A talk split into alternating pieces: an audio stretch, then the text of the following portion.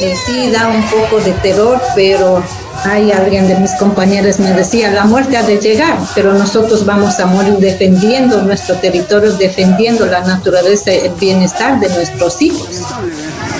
La explotación minera arrasa con la naturaleza, arrasa con la vida, con los territorios y bueno, sigue matando, sigue contaminando y sigue enfermando al pulmón del planeta. Aquí la Amazonía ecuatoriana.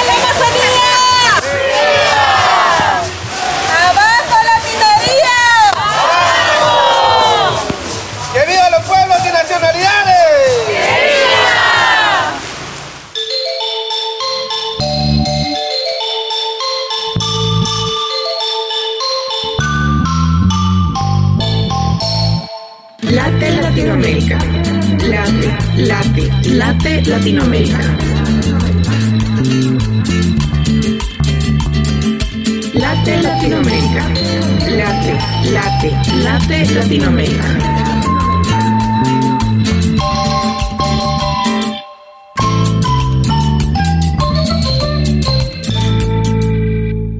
Late Latinoamérica, un podcast dedicado a profundizar sobre las distintas realidades, culturas y problemáticas que afronta la región.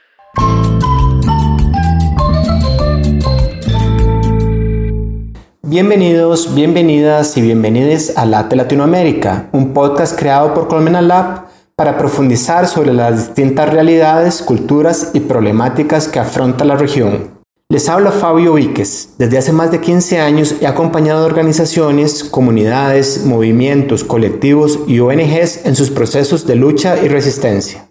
Hola, mi nombre es Violeta Sánchez. Desde hace más de 10 años trabajo de la mano con actores y causas sociales y ambientales, aportando herramientas de denuncia y resistencia desde la comunicación. Juntos hemos recorrido Latinoamérica y el mundo. En este camino nos hemos sumado a muchas luchas y nos hemos comprometido a difundir y a profundizar las realidades que afronta Latinoamérica desde una mirada diversa que contemple aspectos culturales, sociales, políticos, económicos y ambientales. Nuestro primer episodio se titula Napo Resiste y nace de nuestra preocupación por la situación del avance voraz de la minería en Napo y de nuestro compromiso con las comunidades. Personalmente, este episodio es parte de mi compromiso y mi lucha como ecuatoriana, como activista y como parte de la resistencia contra el extractivismo. Dedicamos este primer episodio a analizar el conflicto socioambiental provocado por la minería en las comunidades de la provincia de Napo, en Ecuador, y su lucha por detener el impacto letal en sus territorios. Contamos con la participación de cuatro representantes comunitarios.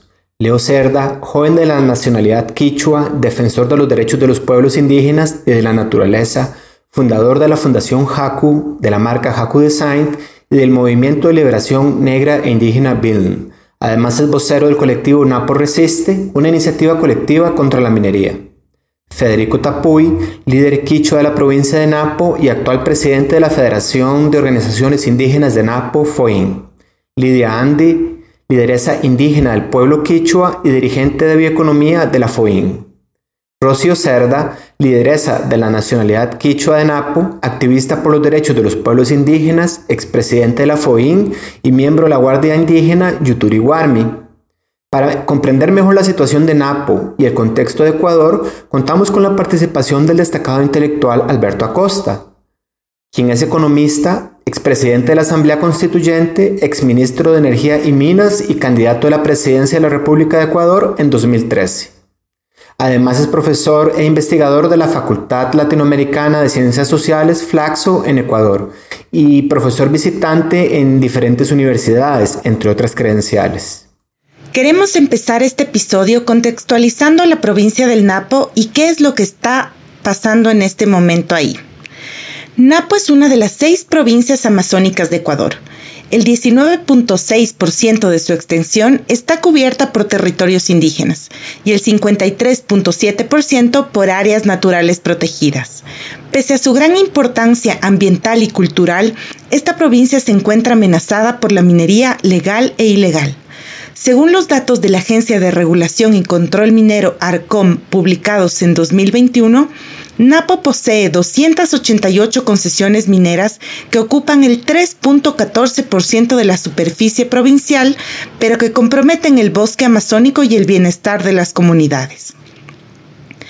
De acuerdo con el reporte número 184 sobre el avance de la minería en Napo, publicado por Monitoring of Andean Amazon Project en marzo de 2023, solo entre 2015 y 2021, la actividad minera en esta provincia creció aproximadamente 300% y su impacto ha afectado a las comunidades aledañas de múltiples formas, que van desde el abastecimiento del agua, la contaminación de las cuencas hídricas, hasta serios problemas de salud y alteraciones a sus medios de vida.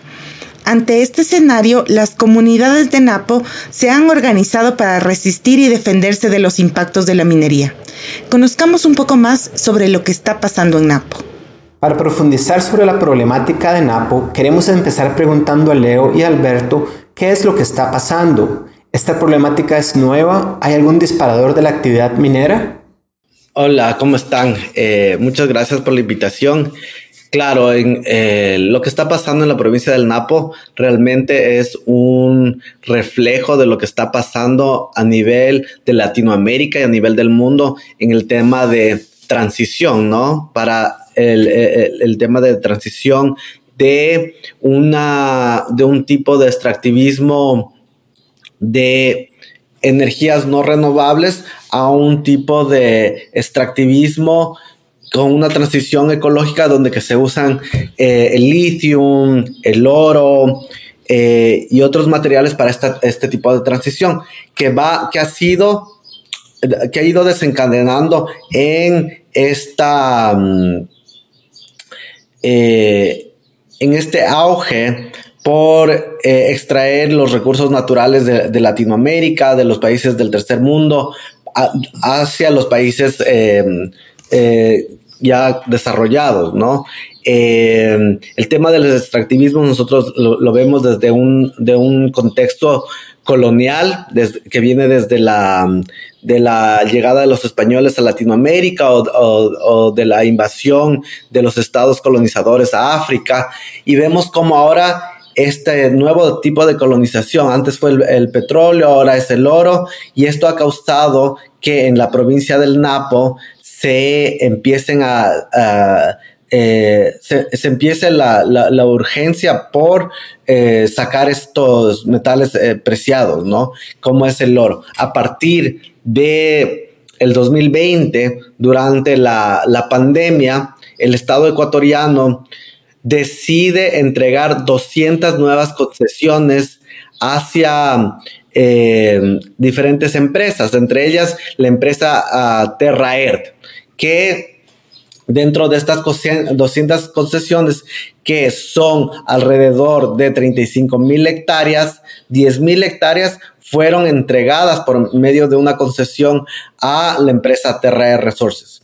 De esta manera es que se empieza a operar de eh, se, empieza a operativizar todo el tema de la minería en la provincia del Napo. En la provincia del Napo antes había minería, pero no minería a esta escala digamos que de, de 20 concesiones pasan a 200 concesiones y que han ido atropellando y vulnerando los derechos de las comunidades y de los pueblos indígenas que vivimos en la provincia del Napo. No ha habido un proceso de consulta previa, libre, informada, no ha habido un proceso de consulta ambiental, no ha habido ningún proceso donde que las comunidades han sido consultadas para que se dé este tipo de, de concesión y este tipo de operaciones. De acuerdo a las operaciones que han estado, las operaciones han sido completamente ilegales ya que las comunidades no han sido consultadas. Eh, se ha visto un aumento en la violencia y la creación de conflictos entre las comunidades y también se ha visto un grande eh, ecocidio en donde se están operando, en estas concesiones de las que están operando legal e ilegalmente, tanto la empresa Terraer como los mineros ilegales que han hecho un pacto con los concesionarios para extraer el recurso minero, es decir, el oro, sin el debido proceso, sin las debidas garantías constitucionales, ven debidas garantías de procesos, de, tratamiento de las aguas residuales, de los, de los procesos de extracción y sin un debido proceso de licencia ambiental o de consulta previa. Entonces, esto es lo que está pasando ahora en la provincia del Napo. La actividad minera en el Ecuador es reciente, sobre todo lo que podríamos decir como mega minería. Esa mega minería fue impuesta en el Ecuador literalmente a sangre y fuego durante el gobierno de Rafael Correa y se destinaron algunas primeras zonas como de sacrificio. Y hablaría yo el caso de las provincias amazónicas de Zamora Chinchipe y de Morona Santiago, donde esta actividad minera de tipo a gran escala está presente, yo digo ya desde el año 2014-2015. Pero en paralelo y de forma paulatina se ha ido incrementando y luego de forma acelerada la actividad minera de tipo informal, de tipo artesanal, o esa actividad minera de alta gama, pero que también estaría en el marco de la ilegalidad o de la informalidad. Y en la provincia del Napo, en el centro norte de la Amazonía ecuatoriana, en apenas siete años, entre el año 2015 y el año 2021, la actividad minera se incrementó en un 855 hectáreas, creció en casi un 300%, y esto tiene varias explicaciones. Una explicación, en términos amplios, es la demanda creciente de recursos naturales por parte de las economías más grandes del capitalismo metropolitano, en particular del oro, del cobre y de otros tantos minerales que son ahora cotizados, sea por la especulación financiera mundial, el caso del oro, o el cobre o el litio para los procesos de transición energética corporativa. Luego tenemos una situación más de tipo interno, la grave crisis económica que atravesó el Ecuador y que sigue atravesando de alguna manera en los últimos años, una economía que está estancada desde el año 2014 y cuya evolución fue realmente catastrófica en medio de la pandemia y una ausencia total de respuestas gubernamentales que aplicaban políticas de austeridad. Y en ese entorno además surgió en paralelo todo lo que es la criminalidad o el crimen organizado. Entonces hay un cóctel de elementos que configuran el surgimiento de esta actividad minera incontrolada en varias zonas de la región amazónica ecuatoriana y en otras partes del país. Y un dato importantísimo, fundamental, en el Ecuador, toda la minería legal es ilegal. Ese es el punto de partida. Y ahí entonces nosotros tenemos que hacer un análisis que tiene que ver con el hecho de que la Amazonía ecuatoriana, lo mismo sucede en todos los países amazónicos, sea Brasil, sea Bolivia, sea Perú, sea Colombia, ha sido vista permanentemente como una zona de donde se pueden extraer recursos permanentemente para exportar. Y en ese contexto, las élites, sean las élites empresariales, las élites políticas, las élites mediáticas, incluso las élites académicas, han visto el verde de la Amazonía con el, han confundido el verde de la Amazonía con el verde de los dólares y no han entendido que el verde de la Amazonía es el verde de la biodiversidad.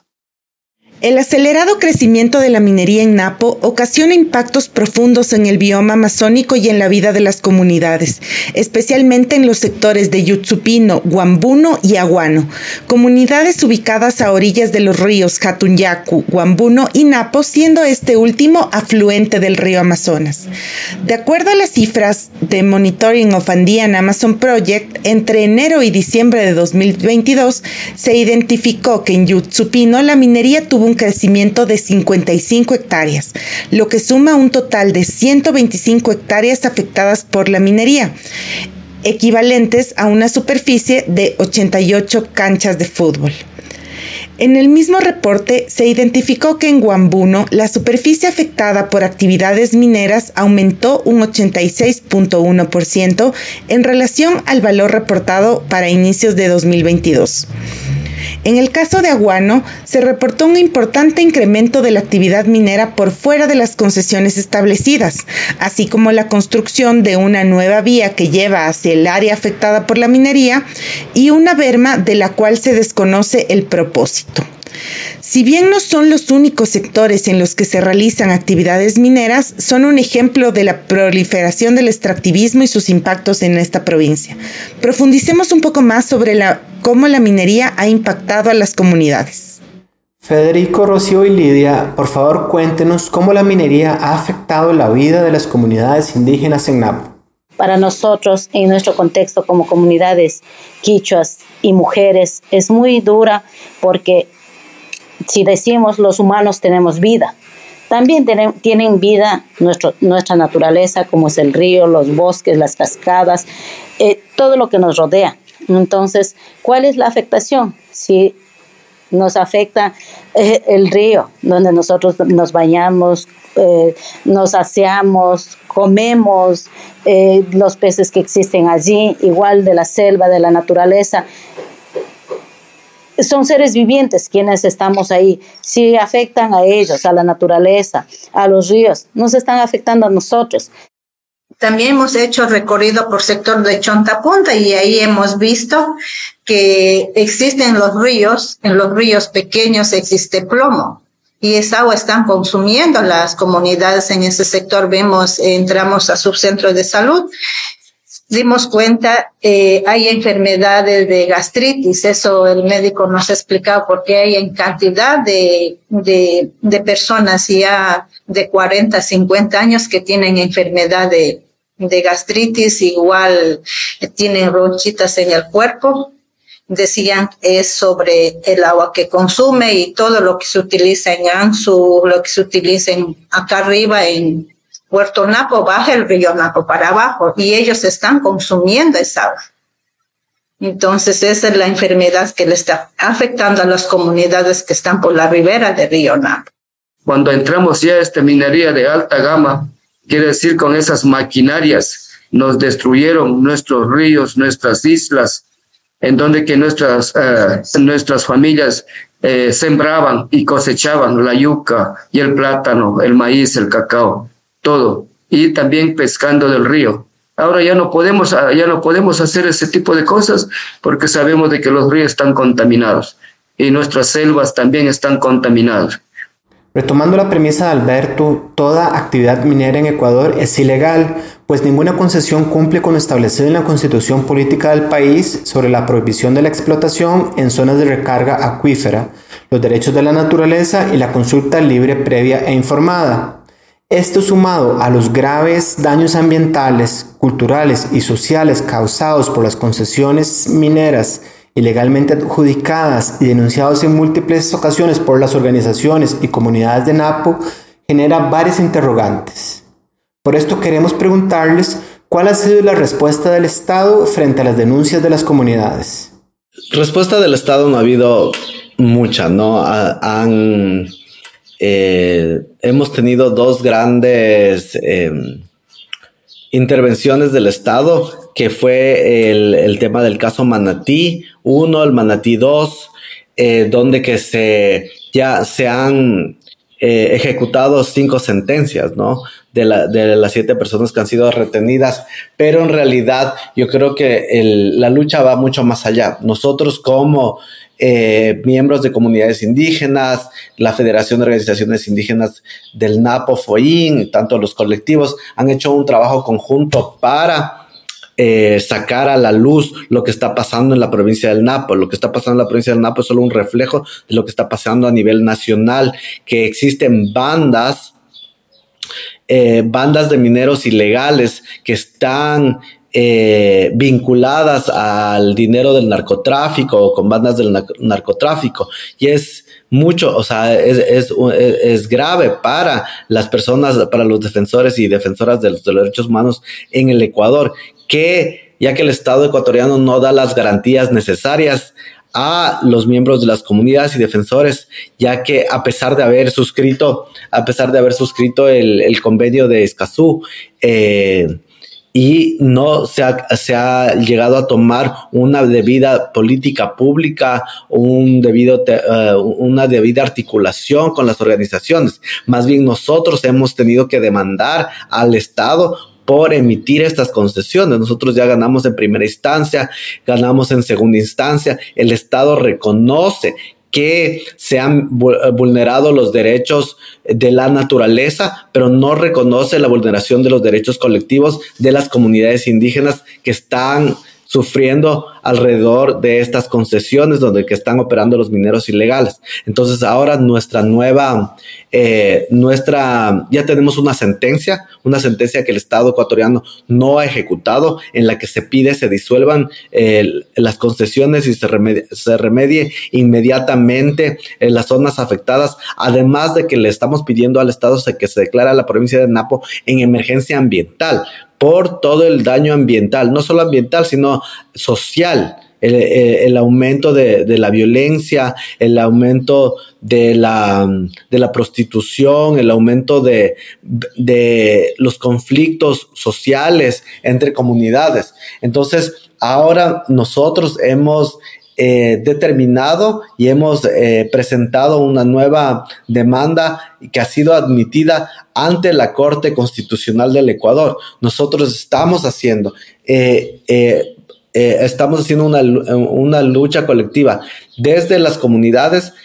por los medios legales y también, como mencionaba Federico y la compañera Lidia, desde las marchas, ¿no? Desde de las acciones mediáticas que se están tomando, pero tanto las autoridades locales como el alcalde, el prefecto, no se han pronunciado, incluso el gobernador de, la provincia del Napo, que dijo que iba a apoyar estos procesos, no ha dicho nada. Las autoridades han sido más bien corruptas por estos procesos, se han quedado callados. Incluso un ex eh, funcionario del ARS ha sido... Uh, ha sido llamado a un proceso para ya ser dictado sentencia, ya que ha estado envuelto en estas actividades ilegales.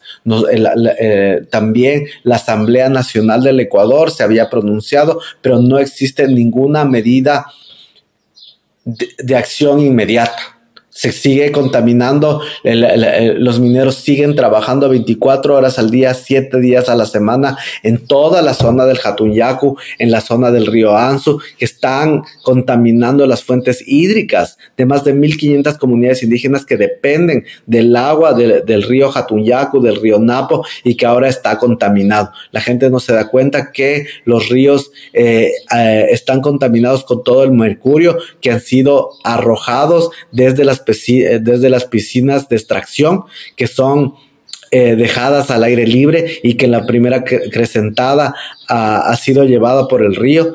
yo creo que los daños que, que, vamos a ver no solo son ahora, sino vamos a ver el daño estatal, eh, la, el, perjuicio al Estado que va a ocasionar que la gente de las comunidades se enferme, la atención. Nosotros estamos proyectando que, el, que por ejemplo, el, el, kilo de oro eh, los 5 kilos de oro, creo, a nivel internacional cuesta 62 mil dólares en el mercado internacional. Y nosotros eh, hemos hecho un estudio en el que se demuestra que esto representa alrededor de 450 eh,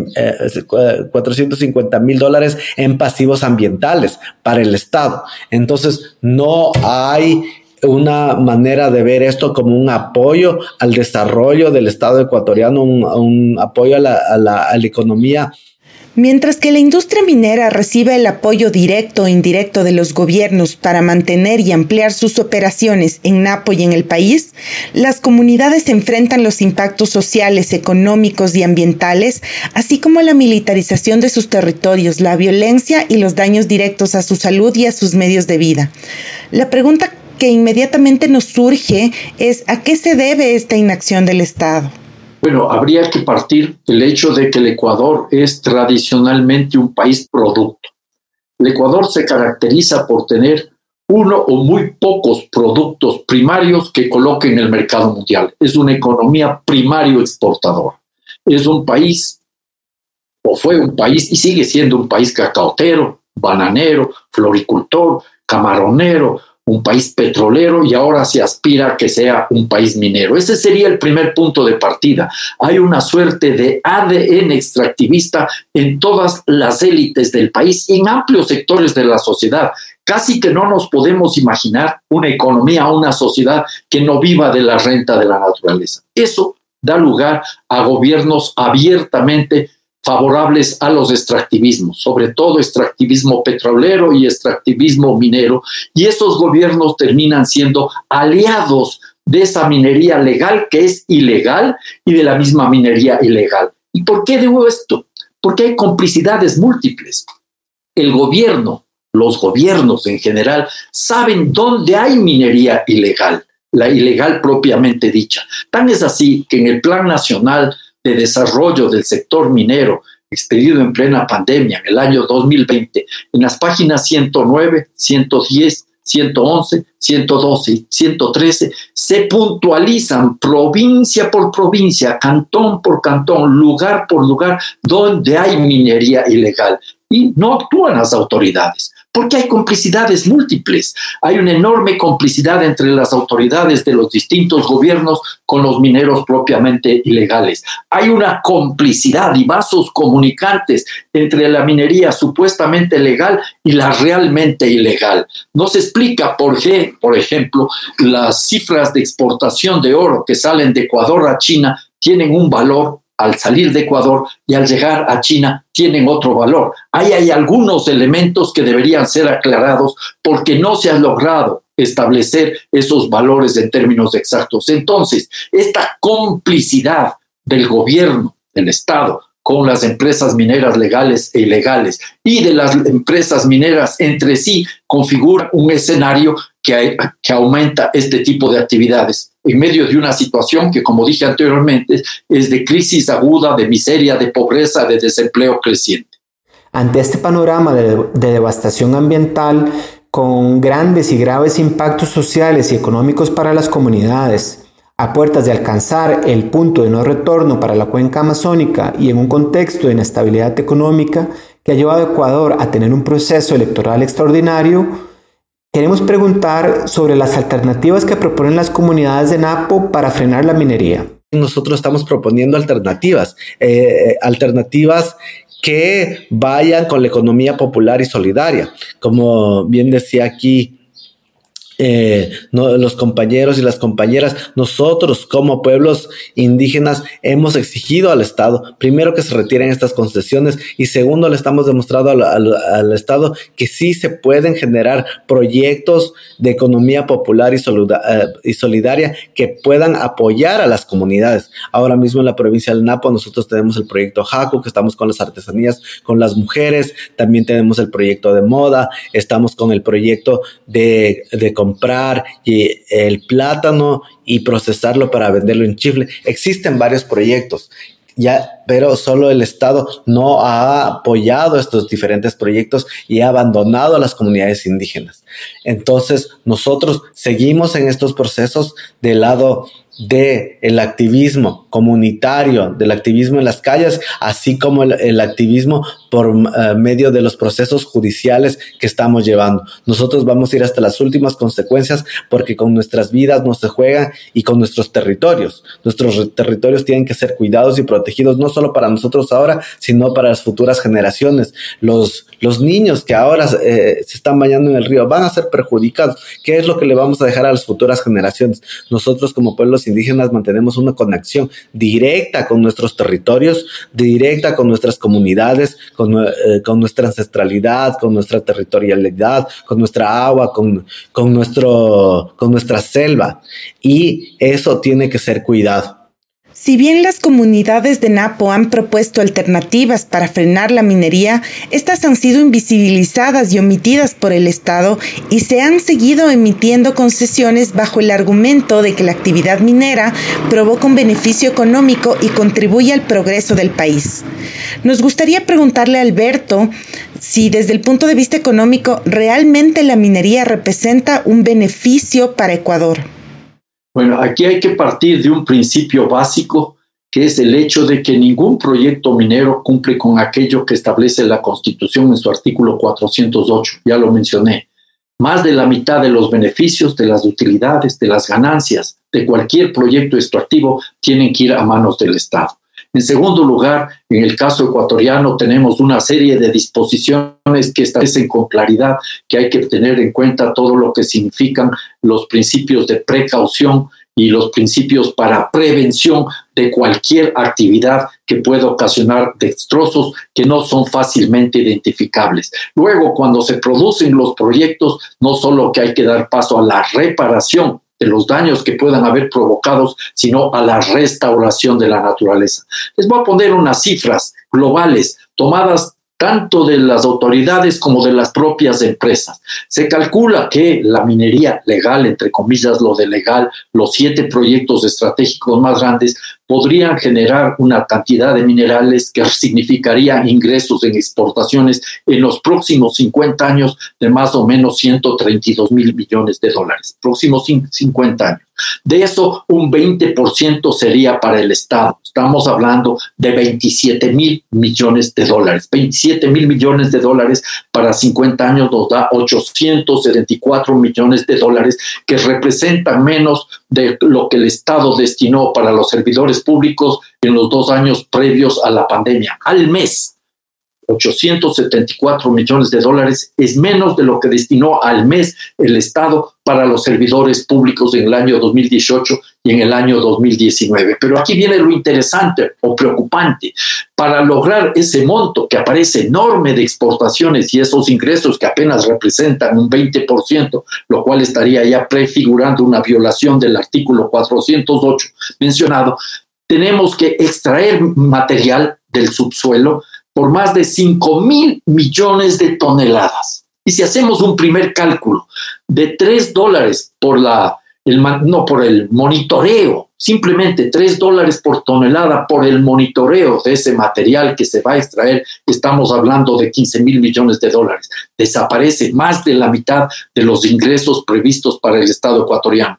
Si ponemos 10 dólares para la reparación, desapareció todo el beneficio para el Estado ecuatoriano y no se ha avanzado en el ámbito de la restauración como ordena la Constitución. Para tener una idea de lo que estamos hablando, tenemos que tener algunas cifras que nos permitan comprender el gigantismo de estos proyectos megamineros en una región de altísima biodiversidad como es la cordillera del Cóndor en el sur de la Amazonía ecuatoriana el proyecto Mirador en la cordillera del Cóndor, en manos de una empresa china, tiene una vida útil que se calcula entre 27 y 30 años.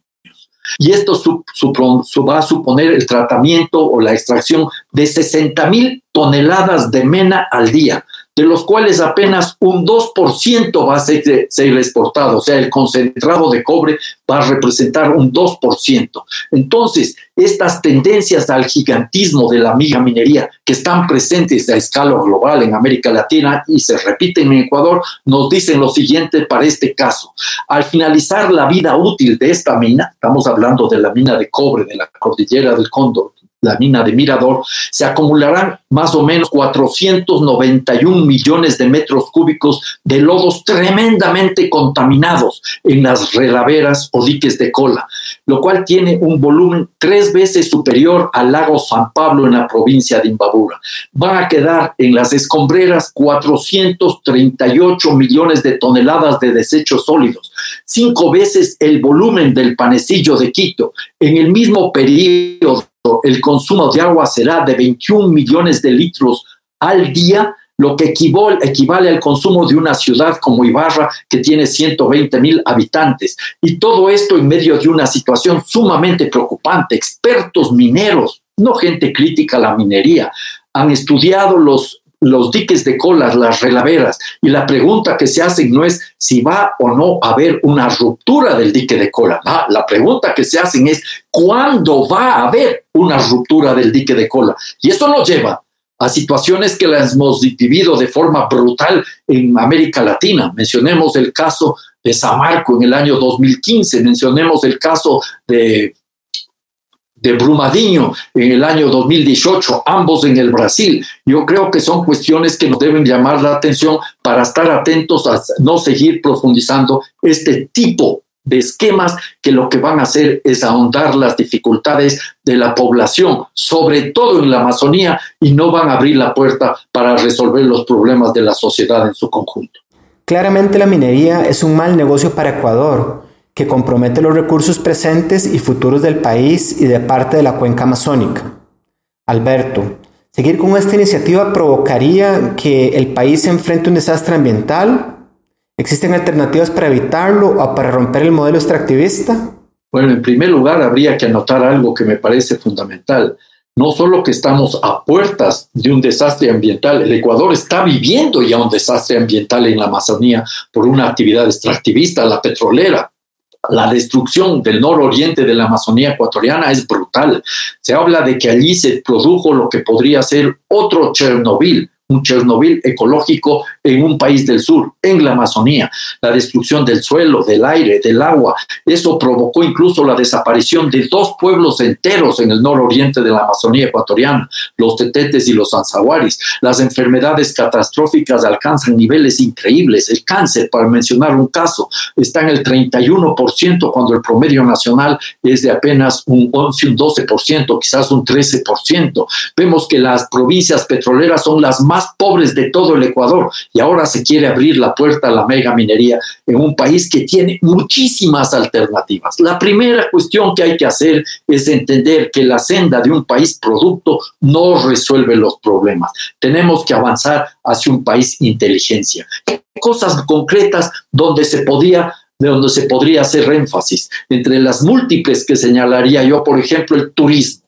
En Costa Rica es un país que ha logrado avanzar en base al turismo. Yo creo que ese es un ejemplo para el Ecuador. Si nosotros tuviéramos una política de turismo similar a la de Costa Rica, conozco un estudio al respecto, por cada puesto de trabajo que tenemos ahora debería multiplicarlo por siete o más, en un país más grande en términos geográficos y mucho más rico, incluso en términos de su diversidad geológica, ecológica y cultural. Entonces, una opción es el turismo que ya el año pasado generó ingresos por más de 2.500 millones de dólares. Por ahí hay que transitar, claro, habrá que pensar qué tipo de turismo, responsable con la naturaleza, responsable con las comunidades y que no siga enriqueciendo aquel turismo de las cinco estrellas. Otra opción para un país como el Ecuador es la agroecología. Ecuador puede y debe apostar por la producción agrícola sustentable en base al respeto de las comunidades indígenas, de los campesinos, la biodiversidad también es una base fundamental,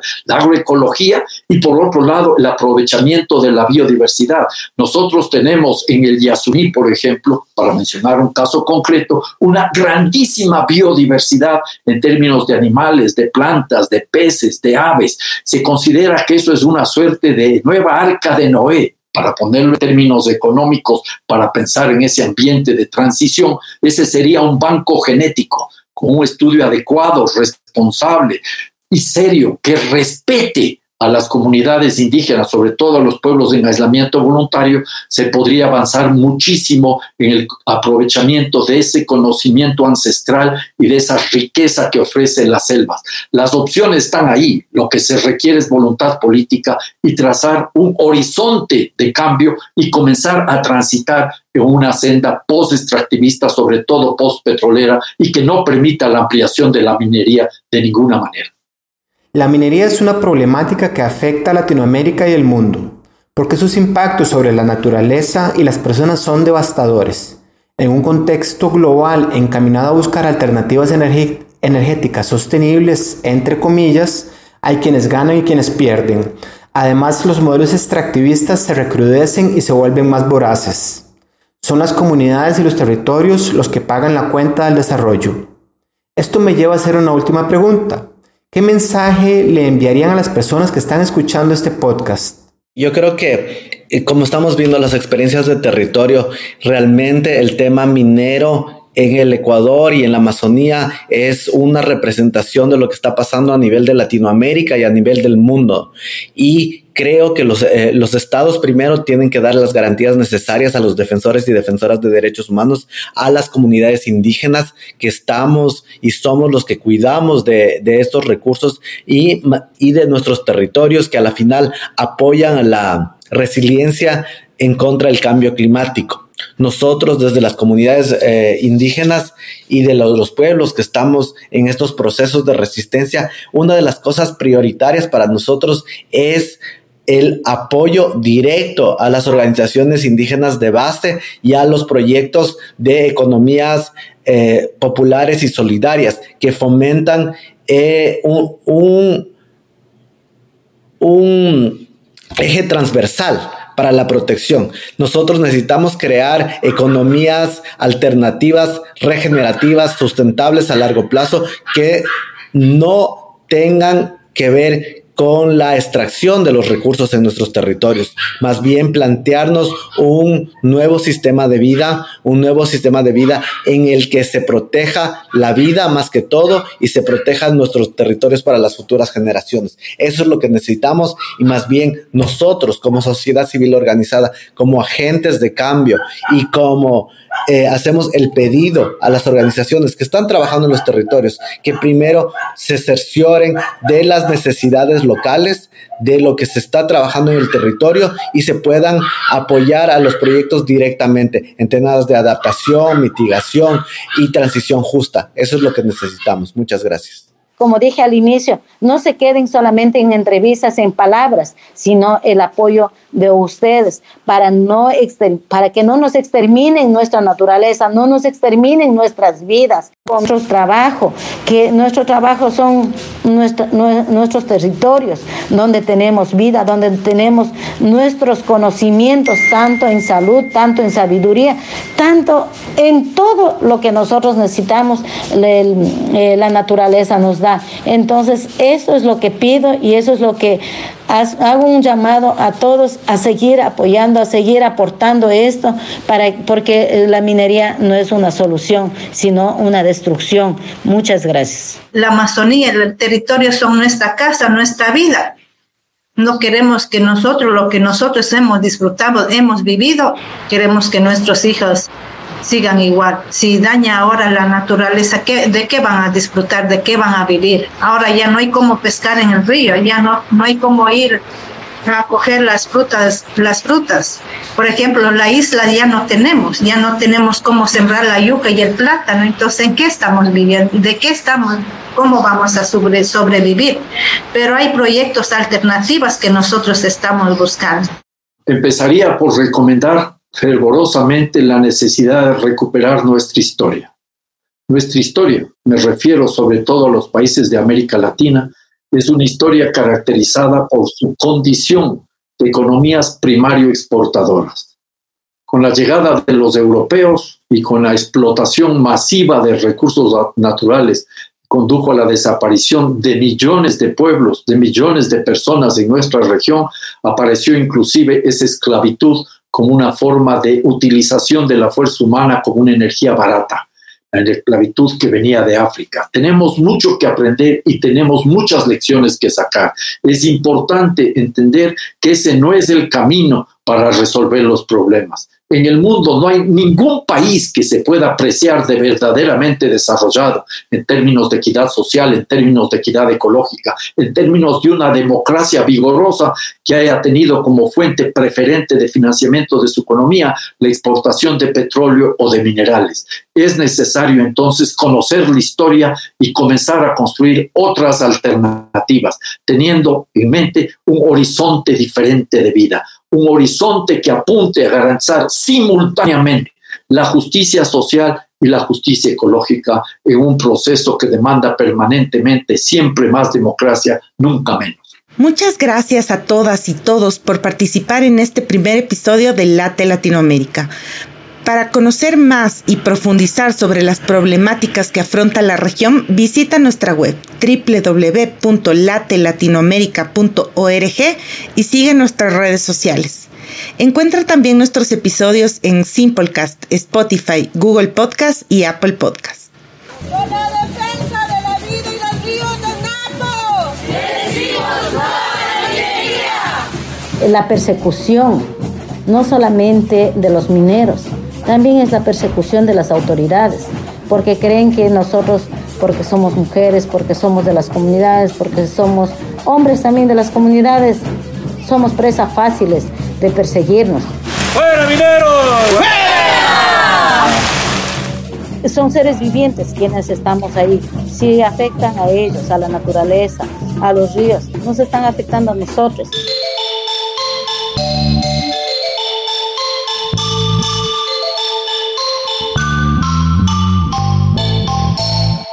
Late Latinoamérica. Late, late, late Latinoamérica. Late Latinoamérica. Late, late, late Latinoamérica.